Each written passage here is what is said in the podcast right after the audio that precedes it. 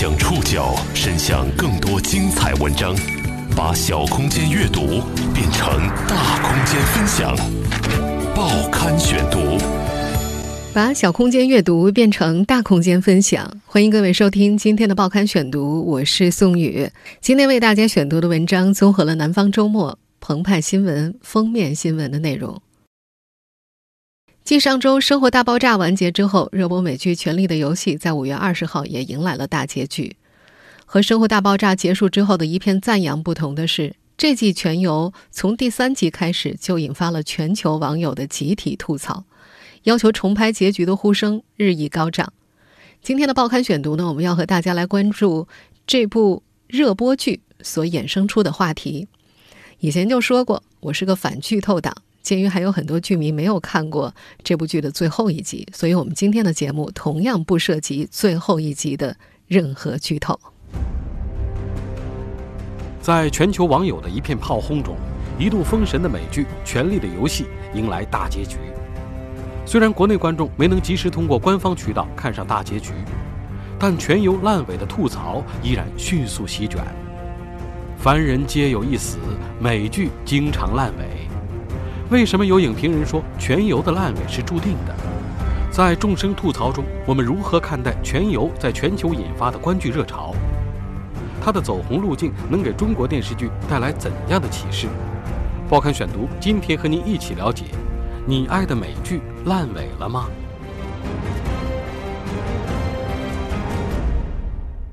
五月二十号上午。无数通过腾讯视频等待《权力的游戏》结尾的国内观众认识了个新名词——介质传输问题。原定北京时间九点在国内上线的美剧《权力的游戏》第八季第六集，因为介质传输问题没有按时播出。在腾讯的官方说明中提到，播出时间将会另行通知。而直到报刊选读首播开始之前，国内的观众依然没有在腾讯官方等到它的出现。虽然腾讯视频没能按时播出剧集，但电视剧出品方 HBO 播出了，所以全游大结局的关键信息毫无意外的上了微博热搜。你今天只要没断网，多数已经被剧透了。顺便说一句，我就是这么被剧透的。而在《权力的游戏》的贴吧上。有关这一集的关键信息，也早有热心网友截图加文字剧透。全游第八季最后一集时长一小时二十五分钟，几乎关键部分都被人截图发表了。上回和大家讨论《复联四》剧透的时候就说过，在如今我们这样一个网络时代，想要不被剧透，恐怕就只有彻底断网。不管怎么样，追了八年的《权力的游戏》终于画上了个句号，但在广大剧迷的眼中，这个句号一点儿也不圆满。早在大结局播出之前，有一些剧中主演对剧集的评价就在网上流传。龙妈的扮演者艾米莉亚·克拉克在被问到对结局的感受的时候，是这样回答的：“Are your final scenes yet? And are you happy with how things ended?” Yeah. 在这段视频当中，她充分展现了自己身为行走表情包的实力，两条眉毛呈竖八状，尴尬之情溢于言表。在追问之下，她敷衍地回答出。Bad season ever。而雪诺的扮演者基特·哈林顿在被问到用一个词来形容全游大结局的时候，非常直接的选择了失望。If you could describe the season finale of Game of Thrones in one word, how would you describe it? Disappointing. 当然，在那场访谈当中，他很快笑着换成了史诗级的。No epic. I don't know. 小恶魔的扮演者。彼得·丁拉基则一脸严肃地回答：“There are no better writers in television than Dan Weiss and David Benioff。”他说：“两位编剧写的结局超出了他的想象，你们就瞧好戏吧。” You people are in for it。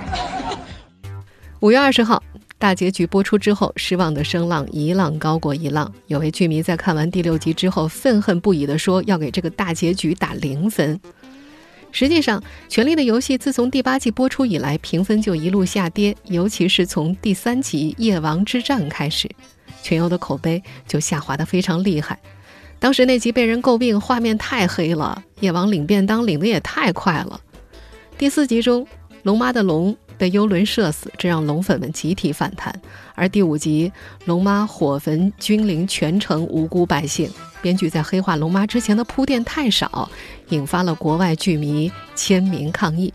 在一家网站上，请愿重拍《全游》最终季的网络投票，在大结局播出前一天就已经征集到了超过一百万的签名。随着大结局的播出，这个数字突破一百五十万，应该不成问题。《权力的游戏》是少数几部能够让大半个地球的观众在同一时间收看到的电视剧之一。在流媒体和网飞等盛行的网络平台时代，这相当罕见。对于这部剧，剧迷们感情相当复杂，大家一边骂着，一边又期待着。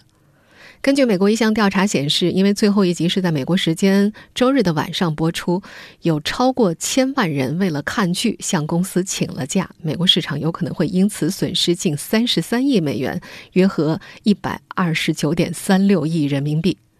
至于国内观众的复杂心态，对。介质传输问题的众生吐槽，以及微博和贴吧里的同步剧透，也在一定程度上说明了问题。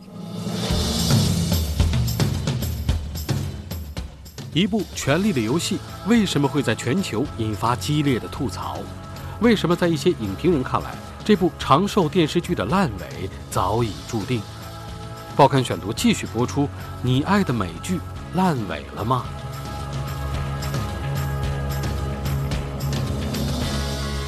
实际上，自从《权力的游戏》电视剧剧集的进度超过原著小说之后，粉丝们对于全游剧集的批评就一直没有停止过。在不少原著粉的眼中，大卫·贝尼奥夫和迪比·维斯两位编剧固然很棒，但怎么比得上宇宙最强的原著作者乔治·马丁呢？小说原作者马丁在谈到原著《冰与火之歌》的创作的时候，总会提到灰色地带。他说：“我们具备英雄主义的一面。”也会自私，我们有残暴潜质，但会让他变得理性和公正。每个人都会做出让自己羞愧的事。他说，对他来说，这才是他要在小说当中反映的现实。虽然之前就有消息透露，剧集的大部分内容都反映了马丁的设想，但是粉丝们对此并不买账。在粉丝们眼中，似乎马丁把人物写死就是残酷美学，编剧写死角色就是胡编乱造。于是，HBO 和马丁立约，闭口不提哪部分是马丁的想法，哪部分是编剧的想法。结果，在广大粉丝眼中，但凡写得好的就是马丁口述的，写得差的就是编剧搞砸了。有时候的确是这样。剧迷都熟悉这样一句台词：“凡人皆有一死。”马丁写英雄 Ned Stark 被砍头示众，狂飙突进的 Lob Stark。则死于血色婚礼，都带有现实的厚重和历史的宿命感。剧集里的死亡却很难再找到这样的气质。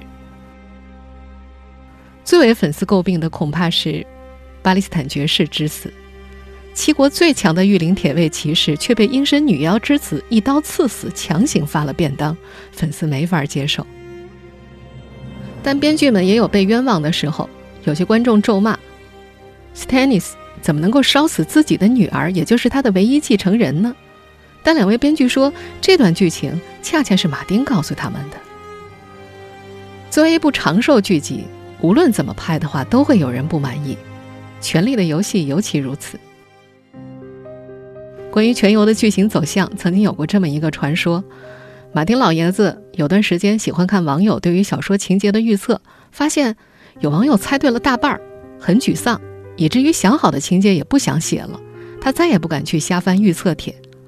老爷子经常说的一句话是：“我想让我的小说变得难以预料。”然而，一千个观众就有一千个关于全游终极的猜想，何况剧集如今在全球有几千万观众，想规避大多数人想过的结局，又与故事此前的铺垫严丝合缝，实在是过于艰巨了。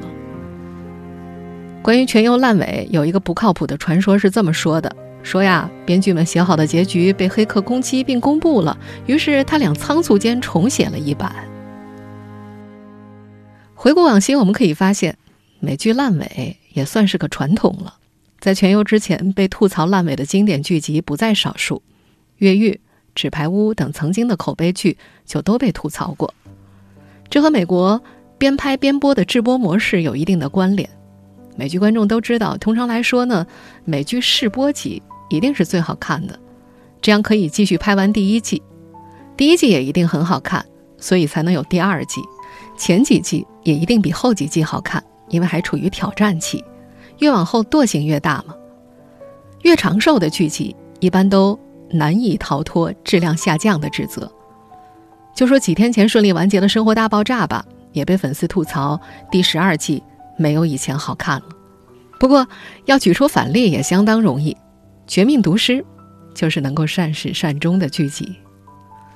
美剧有些剧集注定烂尾和故事的设定有关，比方说《越狱》大烂尾一开始就注定了，剧集的目标设定是越狱。第一季就越出去了，第二季如果没有更强的设定，就只能够沦为普通的追捕片。《权力的游戏》显然并不是这样，第一季才刚刚开了个头呢。和大多数的美剧，每季都会产生新的危机不同的是，全游评分最高的前四季剧集是一直在扩展故事线的，此后才开始收束。收束总比扩展更难。有一条写作箴言讲得非常好。当作家说没有灵感的时候，大部分是指不知道怎么结尾。故事线的收束涉及人物的最终成长，出人意料又情理之中的逆转，以及震撼人心的结局。考虑到全游如此特殊，故事的每一部分都涉及这些复杂的元素，结起尾来当然就更难了。在二零一八年艾美奖的颁奖典礼上，曾经有记者问起全游。小说作者马丁老爷子回答：“他们本来可以继续制作十三季，甚至更多，但是他猜大卫·贝尼奥夫和迪比维斯想要另一种生活。”那年二月份，两位编剧签约了《星球大战》系列，担纲新三部曲的编剧。就这样，留给《权力的游戏》的时间不多了。但是要展现人性的复杂程度，展现救赎和转变，制造令观众满意的强情节反转，通通都是需要时间的。第八季只有短短六集，烂尾也就在预料之中了。无论观众对全游的结局是否感到满意，这部剧集在全球范围内得到超高的关注度，都是无法被否认的。为什么有那么多人热衷于看全游？你又是怎么被拉入坑的？报刊选读继续播出。你爱的美剧烂尾了吗？无论剧迷们的反应有多么的激烈，从全游受关注的程度来看，人们并不能否认，陪伴剧迷八年之久的《权力的游戏》是人类历史上最成功的电视剧之一。我们可以回忆一下，自从第八季开播以来，关于全游社交媒体上的热搜有多少是关于它的？一部美国电视剧能够在中国的社交媒体上掀起一波又一波的讨论热潮，还是会让人感到感慨。要知道，我们所身处的可是一个个人趣味日益分化的时代。大多数的中国观众是怎么被《权力的游戏》拉入坑的呢？这大概要从第一季收尾之处，看似一身正气的首相奈德·斯塔克被斩首说起。主角光环的粉碎，结实让屏幕前的人们吃了一惊。但不久之后，观众就慢慢习惯了这部剧的残忍。根据《华盛顿邮报》统计，前五季就共有七百零四个角色领了便当。剧迷们纷纷戏言：“当你喜欢上一个角色的时候，或许就意味着他的死期将近了。”但是，这样一个特色不该被简单的视作该剧主创的别出心裁。事实上，《权力的游戏》当中看似意外的结果，大多数都是符合逻辑的。以奈德之死为例。他是对手眼中的高尚之人，然而他断然拒绝了御前大臣小指头夺权的建议，却又继续对其保持信任，终于招致了灭亡的结局。可见，在一场真正意义上的权力的游戏当中，所谓德性、荣誉、虔诚、誓约等品质都是不管用的。这种马基雅维利式的去道德化，才体现了政治的现实主义。反观中国观众所熟悉的宫廷剧、武侠剧，其中的主角。往往会因为自身具有的道德光环得到上天的眷顾。也就是说，《权力的游戏》试图向观众展现的是现实世界的运行规则。任何一个个体，无论他的能力是强是弱，品德是高是低，都不可能一手掌握自己的命运。由此不难理解，为什么所有的观众在每一次受到惊吓之后依然乐此不疲地追剧，因为生活不会为任何人的意外而停下脚步，太阳总是会照常升起。就此而言，《权力的游戏》确实重新定义了文艺作品的现实主义。从表面上看，维斯特洛大陆是一个拥有龙、异鬼的奇幻世界，但是它却同我们当下所处的这个现实世界具有结构层面上的同质性。难怪在席卷欧洲的黄马甲运动当中，有示威者竟然举起了“凛冬将至”的横幅。在这儿还想提一个非常有趣的数字，根据 HBO 的统计，《权力的游戏》的观众平均年龄为四十一岁，《全游》是一部玄幻剧。与之形成鲜明对比的是，当下流行于中文互联网世界当中的玄幻修仙影视剧的观剧人群，不仅日渐低龄化，更和现实主义相距甚远。这两者之间的差异，倒相当值得探讨。剧迷对全游的吐槽激烈程度，从一定程度上反映了这部剧的受关注程度。这部现象级美剧的热播，能给中国文化产业带来哪些启示？报刊选读继续播出。你爱的美剧烂尾了吗？我们如果把《权力的游戏》当中的龙母 Daenerys 看作女主角，那么《权力的游戏》也能被归类为中国观众所熟知的大女主剧。从略显天真的小女孩，到王座的有力竞争者，龙母的成长经历堪称传奇。或许很多观众对她在第八季当中的黑化深感不满，但是这并不能掩盖这部剧对正义理念的深刻探讨。要知道，在前几季当中，他还是一位秉持朴素平等观念的领导者。他之所以备受期待，就是因为他不是想联合哪些贵族，而是想粉碎所有的贵族，粉碎包括自己家族在内的贵族制度。然而，丹尼利斯的理想主义显然失败了。这场失败。和所谓的众叛亲离、情场失意没有关系，而是由于他毕竟不具备构建当代社会所需的知识和能力。但是他个人的悲剧却提升了整部剧集的艺术价值。一个理想社会的建立不可能依靠神秘而强大的龙，而是活生生的人。就一部通俗流行影视剧来说，《权力的游戏》的思想深度是可以让人感到满意的。可同为大女主。近年来活跃在中国电视荧屏上的宫廷剧就有值得商榷之处了。同样置身于权力的游戏，同样善于玩弄权术，这些女主角的人生追求却是求得一个帝王的宠爱。两类大女主在理想境界上的差别是显而易见的。一部流行影视剧有没有必要追求思想深度，会不会影响到收视率等指标？这些现实问题或许正在困扰着中国文化产业的从业者们，但至少。《权力的游戏》已经为我们提供了一个最佳范例。一部拥有华丽特效、壮丽场景的电视剧，未必就是肤浅的。另外，《权力的游戏》虽然是一部美剧，但其中的大多数演员却操持着英式英语口音。不仅如此，该剧的取景地没有一处在美国境内，剧组先后到北爱尔兰、克罗地亚、西班牙和冰岛等地完成剧集的拍摄工作。这一创作模式并非偶然。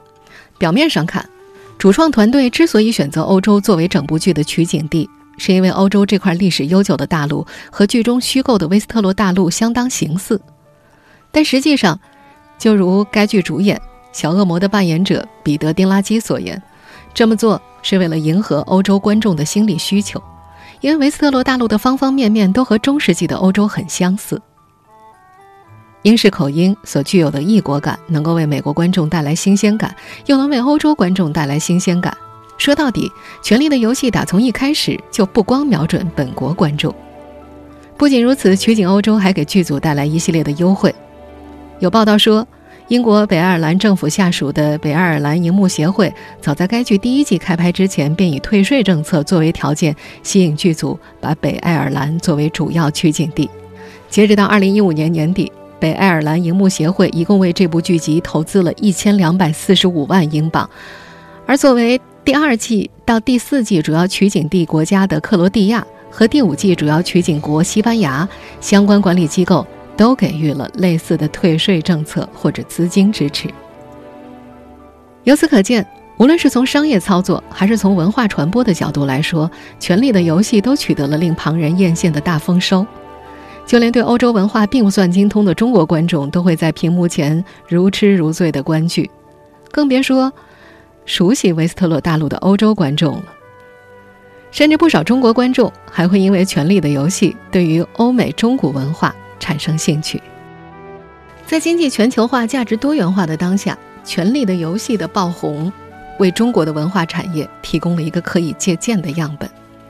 说到这儿，很多人应该和我一样会有一个疑问。我们什么时候才能够看到属于自己的全游呢？这个问题，可能只有时间知道。您正在收听的是《报刊选读》，你爱的美剧烂尾了吗？我们继续回到《权力的游戏》本身。对于已经结局的电视剧来说，剧迷们显然意犹未尽，毕竟。乔治·马丁的原著小说《冰与火之歌》还没写完呢。关于结局，老爷子曾在接受电视访谈的时候说过，编剧和他讨论过剧情。I don't think Dan and Dave's ending is going to be that different from my ending because of the conversations we we did have. 他不认为编剧的结局会和小说的版本有很大的不同，但可能会在某几个次要角色上有比较大的差异。在这次访谈当中，马丁也预料到了剧集和小说不同的结局，网友们会产生争论。在他看来，任何艺术作品，不管是电影还是小说，最糟糕的恐怕是它被无视了。That's fine. I mean, you know, the worst thing for any work of art, be it a movie or a book, is to be ignored. 至于目前网上超过一百万网友签名请愿重拍剧集的结局，能不能够得到制作方的重视？我们现在还不好下定论。我们可以观察到的是，近几年复活剧大行其道，《X 档案》《英雄》《二十四小时》纷纷以各种形式被电视台复活，甚至那部经典的犯罪美剧《越狱》在时隔八年之后也推出了续集。这让《权力的游戏》的剧迷有些不淡定，他们坚定地认为，HBO 有可能在未来会以某种形式复活《权力的游戏》。有这样一个大 IP 在手，HBO 方面完全放弃全游显然是不现实的。事实上也确实如此。全游的作者兼编剧乔治·马丁不久前在接受采访的时候曾经透露，正在构建《权力的游戏》之后的五部衍生剧。按照马丁老爷子的说法，这五部衍生剧当中的三部已经在筹拍当中了。有消息还说，其中一部衍生剧更加倾向于《权力的游戏》前传。因为剧中的时间被设定在全游时间线之前，它将为我们讲述异鬼真正的起源、维斯特洛大陆的秘密和北京代表斯塔克家族的传奇。只是，之后的那些衍生剧会不会像《权力的游戏》本身这样受关注，就不太好说了。那么，正在收听节目的你，看《权力的游戏》了吗？你看美剧吗？你曾经喜欢的美剧？烂尾了吗？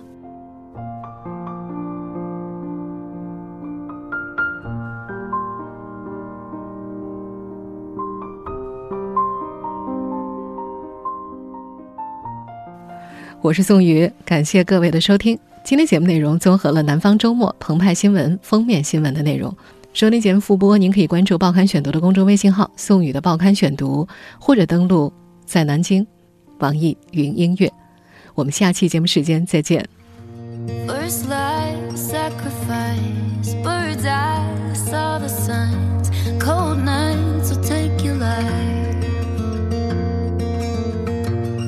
reach out and touch your faith, give up on everything to carry the world on a string.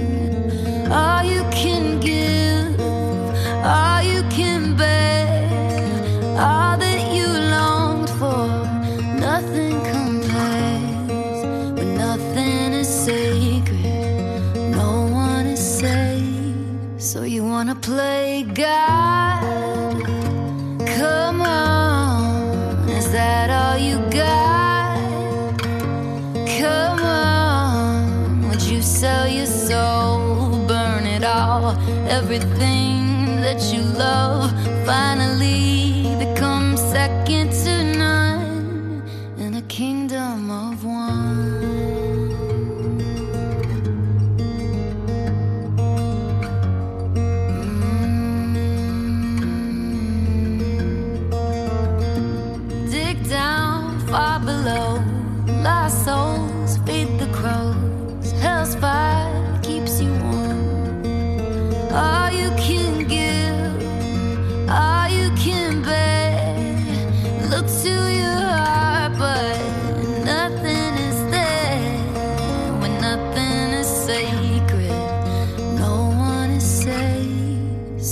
wanna play God?